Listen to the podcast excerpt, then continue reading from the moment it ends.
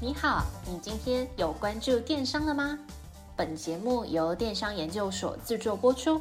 在最新一期的电商百问系列里，你即将听到最新、最接地气的一百题常见迷思，包含电商、创业、经营、行销等资讯与故事，每天一集，带你快速进入电商领域。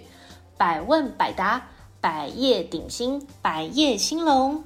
我是主持人 Alice。欢迎来到电商百问，让你四方来宝，八方进财，金银财宝滚滚来。欢迎来到电商百问的第十三集，来来来，温故知新一下。前面一集我分享了电商经营的四大地雷，开店必学的十招，四大常见的经典问题。还没收听的朋友，请记得收听；已经收听的朋友，请持续关注我们的频道，浏览部落格，并且订阅电子报。随着网际网络的兴起，起那些电视、报章、杂志的传统行销管道呢，已经大势已去。这个电商行销已经迅速攀升，成为近年来最受欢迎的行销手法。但是，到底应该要怎么做这个电商行销呢？这个问题啊，肯定是许多人共同的疑惑。在本期节目，我将告诉你。电商行销的五大步骤和五种常见的做法，让各位电商老板以及电商伙伴日进斗金，赚钱如有神助。在进入正题之前，我首先要来厘清一个观念哦。所谓的电商行销到底是什么东西？电商行销啊，跟网络行销它的概念呢，差别不大。但是啊，电商行销比起网络行销，更看重的是哪些行销手法。可以帮我们的这个网站啊引来流量，提高买气。简单来说，只要这个行销的手法是有效的，可以被追踪的。就是一个好的行销手段。那要怎么来做这个电商行销呢？接下来就跟大家来说明这五大步骤，教你快速入门。对电商行销来讲，我们唯一的目的就是要收单。所以啊，在做这个电商行销的时候，这个五大步骤分别是确立明确清晰的目标，选定受众，并且具体描绘，挑选适合的电商行销手法。根据总预算去调配你的比例，那执行后的成效追踪以及改善的调整哦。那我们接下来就一个步骤一个步骤的来跟大家说明。在第一个步骤就是这个确立明确清晰的目标。首先呐、要请大家先扪心自问，仔细想想你的目的。到底是什么东西呢？不同的目标会让你有不同的操作手段哦。举例来说，如果今天我们要为产品上市做一个预先炒热的动作，那我们就必须去找这些布洛克啊、网红来合作，甚至来投放这个曝光的广告。但是呢，如果今天是要来做这个产品上市后要来收割这个成果。那我们就必须要跟团妈合作，或者是找这个网红来进行开箱分享的动作。那设下目标之后呢，你也必须来订立这个判断的标准。这个标准必须要符合合理、具体、可计算的逻辑哦。举例来讲。如果你现在的电商行销目标是要提升你的营业额，比如说啊，你希望可以比去年提升两 percent 的营业额，这个目标就会比你讲一个很粗浅或是一个很粗糙的这个目标，说啊，我就是要提升我的营业额。来的更加具体哦。那当你的目标清晰、方向具体的时候呢，那我们才能够来想这些配的手法以及技巧来达成你的目标哦。除此之外啊，你也必须来评估，如果你想要达成这个目标，你手上的资源。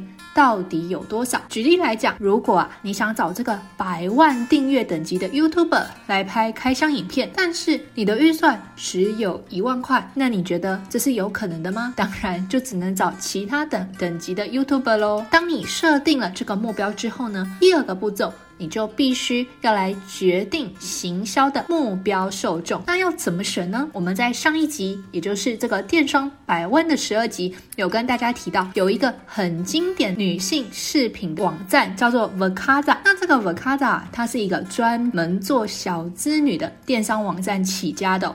那他们目前也有非常多的实体门市，那在百货公司也都设有柜位。那他们的目标客群呢，就非常的明确，他们就是设定在这个十八到三十五岁之间，有一定的经济能力，也愿意消费的小资的。都市女性，因此啊，他们在描绘这个消费者的时候，这个目标对象是非常具体的。他们就会从这个小资的都会的女性的消费场景去出发，去思考，去想想看，这群人在什么样子的情况下会去接触以及购买这些女性饰品。那他们是一个非常经典的案例哦，大家也可以上网去搜寻看看，看看他们的文案是怎么撰写。到各大百货公司去逛街的时候，也可以到他们的柜位去看看，看看他们的摆摆。是装潢是如何来吸引这个目标族群的客户？第三个步骤呢，就是要来挑选适合的电商行销手法。电商行销的手法有非常多种，包含这个内容行销、社群行销、搜寻引擎优化，或者是这个广告投放啊、业配啊、找团妈等等。都是这些都属于行销技法哦。在你资源充足的情况下，我会建议你，你都试试看，都去揣揣看，看哪一个方法对你来讲最有利。但是呢，如果你资源有限、预算有限的话呢，我会建议你，你要先去思考一下你目前的这个品牌的经营状况。品牌经营的状况是什么意思呢？举例来说啊，如果你是可口可乐这种超级大品牌，对你来说，保持声量这件事情就是最重要的任务，所以啊，你可能不会经营电商，因为你的商品无论是在这个便利商店、卖场，或是量贩店，或是许多的餐厅都看得到。因此啊，这个时候你就会决定要把资源拿去找这个明星，或是去赞助这个体育赛事，或是跟其他的品牌联名，因为这些举动都可以让你紧紧的黏着住你的这个目标。你的目标是什么？你的目标就是要保持声量这件事。情，因此，为了达成这个目的呢，你要去找寻适合你的品牌经营现况的行销技法。那我们长话短说，简而言之，除了这个受众的属性之外，品牌的声量它也会影响到这个电商行销的布局策略，它绝对是一个不可或缺的关键因素。接下来要跟大家说明第四个步骤，在资源有限、选择无穷的的状况下，当你在挑选的这个电商行销的手法绝对不止一种的时候呢，那你就必须要谨慎的去思考，并且决定每个手段的预算比例，让这些钱可以发挥最大的价值。如果你是这个电商初营者，刚开始做这个电商的生意，我会建议你，你的目标啊就设定在快速收单上，因此你的全部的技法、全部的预算都围绕着这个目标前进哦。你千万不要一开始就想说啊，我要来做品牌，所以啊就把钱拿去拍很贵的形象广告，或是啊先花了钱去找这个艺人代言等等。请你记得哦，品牌形象这件事情，它的优先顺序绝对是在快速收单的后面。那你可以等你心有余力的时候，再来操作所谓的品牌形象的经营。那我们接着来试着模拟看看，假设啊，我现在拥有十万元的行销预算，那我会怎么分配这笔钱呢？我会花三万块去找布洛克业配，两万块去找团妈分润开团，五万块啊来做这个投放 Facebook 广告。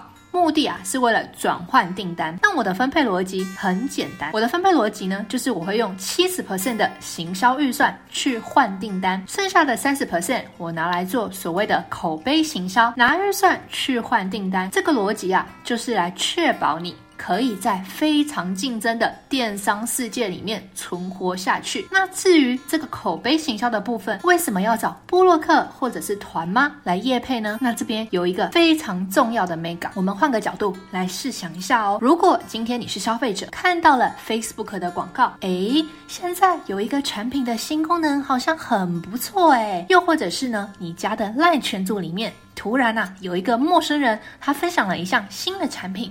那这个产品的功能刚好是你觉得有兴趣的，那你的下一步会是什么呢？Bingo，没错。就是把这个商品拿去 Google 看一下有没有布洛克或者是网友针对这个产品已经有了一些开箱文或者是心得的分享，这就是现代人的消费习惯。因此，在做口碑行销的时候呢，你来找这个布洛克或者是船妈来业配啊，它的目的呢，就是为了让消费者可以对这个产品它可以产生更多的兴趣。当它产生更多的兴趣之后呢，它可以利用网络的搜寻页面来找到关于这个产品。品的更多的评价，获得更多的资讯。那如果他找到的资讯或者是评价都是正面的，那这个消费者他当然就会有更高的意愿，可以希望要来买这个产品哦。另外，我也建议你团妈和布洛克他们两者啊是可以相辅相成的哦。你可以请团妈在分享商品的时候呢，在他这个分享的内容里面呢、去提到某某布洛克的推荐心得文，或者是某某布洛克的开箱文，这样子啊，这个行销的效果肯定会好上加好。好的，终于来到最后一个步骤，这个步骤就是要来确认这个执行后的成效追踪以及改善的调整。请大家记得哦，成效追踪是决定这个电商行销成败里面最重要的一环哦。在终于执行这些行销策略之后呢，请各位电商老板必须不断的去确认这个执行状况和成效，这样啊，你才会知道你的缺点在哪里，你的弱势在哪里。这样子呢，未来才有办法去改善。那也可以对症下药。举例来说，当你找这个布洛克来合作的时候，你就应该明白，收单不是最主要的目的，而是锦上添花。跟布洛克合作的最主要的效益呢，是要来增加这个曝光以及提高品牌的信任度。也就是说，当你在看说，哎，你跟布洛克来合作的效果到底好不好？或者是说合作的效益怎么样的时候呢，你就必须去检查这个布洛克啊，跟你合作的文章或者是合作的影片到底带来了多少的流量？那它所产制出来的内容在 Google 搜寻的结果排名第几？这个呢才会是一个比较正确的成效追踪的方向哦。那此外，如果你是跟这个团妈来合作，最简单最简单的指标就是直接来看这个订单数。你看订单数就对了。如果啊跟你合作的团妈替你带来的订单数很少很少，那它的资源可能啊就是不适合你的。换句话说。当这个团妈去广告的受众，或许跟你的产品调性不合，这个时候呢，你就必须。赶快去找其他的合作对象，比如说其他地方的团吗，或是下一个有可能的人选。那我们来快速总结一下：当我们在做电商行销的时候呢，请各位电商老板必须要想得很仔细。你要去想要花多少钱，要跟谁合作，那你预期取得哪些成效？认识电商行销的五大的准备之后呢，接下来要跟大家分享，在这个电商界，大家。都是怎么做的？如果你只有一个人单干，又没有启动资金，那我会建议你啊，先从这个内容行销做起。那内容行销。它最简单、最快速的一个入门呢，就是从撰写部落格开始。当你资源越多、选择越多、你的银弹越充足之后呢，你的行销通路覆盖越完整，赚钱的速度也会变得越快。所以啊，在行销时，你首先必须要以开发新客为目标。原因很很简单，当你想要赚钱的同时呢，你要你只有两个方式嘛，要么就节流，要么就开源。那这个开发新客就是一种开源的方式，因此啊，在这个经营的初期，你必须要去思考如何扩大你这个会员的 pool，把这个会员的游泳池把它扩大。到底要怎么把这个会员的数量扩大呢？下面跟大家分享五种很重要的手法，分别是 Facebook 广告、Google 广告、部落客内容行销和分润制度哦。首先，我们先来讲讲这个 Facebook 的广告。没错，你没有听错，投 Facebook 广告就是这么朴实无华，可以帮你扩展这个会员的数量。花钱在 Facebook 上打广告。只要你的布局是 OK 的，通常可以接触到那些潜在的消费者，然后进到你的网站里面，并且进行下单的动作。虽然啊，这件事情到现在，呃，随着这个 Facebook 演算法的规则一直在更动，但是呢，它还是一个相对有效的手法哦。你绝对不会听到有人说啊，因为这个 Facebook 的广告费越来越贵了，实在是气死我了。那我不投 Facebook 广告了。为什么？就是因为 Facebook 的广告费虽然贵。可是有效，所以大家鼻子捏着也是要投哦。尤其像是在台湾，台湾人呐，使用这个 Facebook 的比例非常非常的高。Facebook 的覆盖率肯定有九十 percent 以上，因此啊，你只要会打广告，一定可以打到需要的消费者，也可以让你的产品曝光哦。所以现在做电商的人几乎没有人不投这个 Facebook 的广告。那至于到底 Facebook 的广告要怎么的投呢？我的建议是啊，你可以去上一些相关的课程，之后再自己来进行操作。现在 Facebook 的演算法已经很厉害，只要你的设定没有问题，它就会自己自动运算，帮你找到有需要的消费者。如果啊你觉得不安心，那你也可以自己操作。在自己操作的同时，你也可以去找这个有相关经验的广告投放的顾问来给你一些意见，让你进行。参考哦。至于这个广告投放的顾问费用大概是怎么样呢？根据业界平均的价格，大概是一个月一万块左右就可以找到很专业的顾问。那至于有没有需要雇佣所谓的广告投手呢？那我会建议等你一个月的营业额如果超过了三百万元之后呢，你再来考虑。第二个方式呢是透过这个投放 Google 的广告。Google 广告呢也是一个很常见的广告策略。一般啊，跟这个 Facebook 广告相比，Facebook 广告比上 Google 广告的这个预算的配置呢，大概是八比二，Facebook 的广告占了八成。Google 的广告占两成，因为啊，这个 Google 的广告它最主要是搜寻广告，也就是说，当消费者搜寻相关字的时候，它才会跑出来。那这个逻辑啊，跟 Facebook 是完全不一样的哦。Facebook 的逻辑是，不管你需不需要，只要电脑，只要这个演算法认为你需要，就会自己啊把这个广告推送给你看，这个叫做主动推播。但是呢，Google 就不会有这类的预设，它就只会在你搜寻特定关键字的时。后才会跑出广告，不会自己跳出来给你看。因此，Google 广告的方式呢，就是所谓的被动推广。跑 Google CPC 广告的好处呢，是因为它是以点击收费。如果消费者只看到广告，没有点进去。那 Google 呢，就不会跟广告主来收钱，所以如果你有一大笔钱，要在三天内把广告投完，Facebook 一定会帮你把钱投得干干净净，甚至呢还有可能会多花钱。但是如果你在 Google 上面投放广告，它十之八九通常都会有剩。而且可能还会剩很多哦，所以啊，在你刚开始来做这个电商布局的时候，我也非常推荐你，你可以去弄一个 Google 的广告，因为这个 Google 的广告不仅不会花你太多钱，但是呢，它又有很好的宣传的效果。第三个方方法是透过这个布洛克的业配，布洛克的业配在前面几期已经有提过了。那这个操作的方式呢，它的流程一般来说是先去找这个布洛克写开箱文，你先写信去问对方，看对方有没有兴趣要来合作，谈好这个业配的价格之后呢，你就把你的商品寄给对方使用，最后对方会帮你写一篇图文并茂的开箱文。那业配的问最主要会出在时间，跟投放广告不一样哦。投广告就是你上系统设定审核过了之后呢，就会开始曝光。但是跟这个布洛克沟通啊，非常需要时间，它产出内容也需要时间。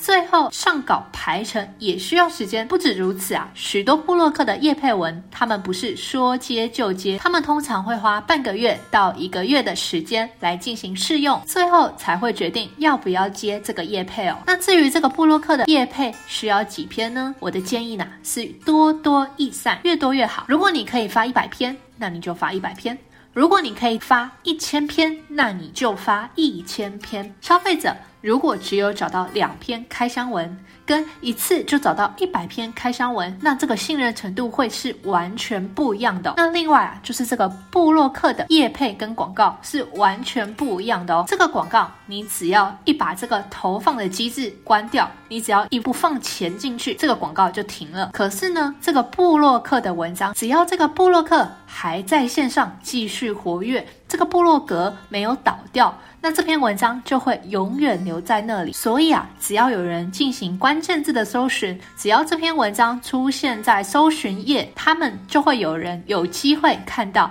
那这篇文章就可以帮你持续带来稳定的流量。第四个方法是内容行销。内容行销又有一个很有趣的别名，叫做“穷人的原子弹”。只要你方法正确，又能够长期稳定经营，就可以获取免费的流量。现在的 Google 是靠卖广告赚钱。当消费者透过 Google 平台找到需要的内容的时候，他自然而然就会对 Google Lit 产生依赖。换句话说，Google 需要有人提供消费者需要的内容，它的做法就是拿流量来换。如果你提供的内容是消费者需要的，Google 就会让你的搜寻结果排名在比较前面。内容行销之所以有效，就是因为这件事情同时符合 Google 跟消费者的利益。只要你好好做，就一定会有效果。但是我也得说，如果啊，你希望这个内容行销帮你带来流量跟消费者，我的经验是，你要至少认真的来做半年以上哦。如果你没有办法长期的投入时间跟精力，那我会建议你干脆直接去投广告。那关于内容行销，之前我们也有谈过，建议你可以回去听第十一集，我们在里面有更多精彩的内容的分享。那最后来谈谈关于这个分润的技巧，分润的基本定义和操作，我们在第八集里面有提过。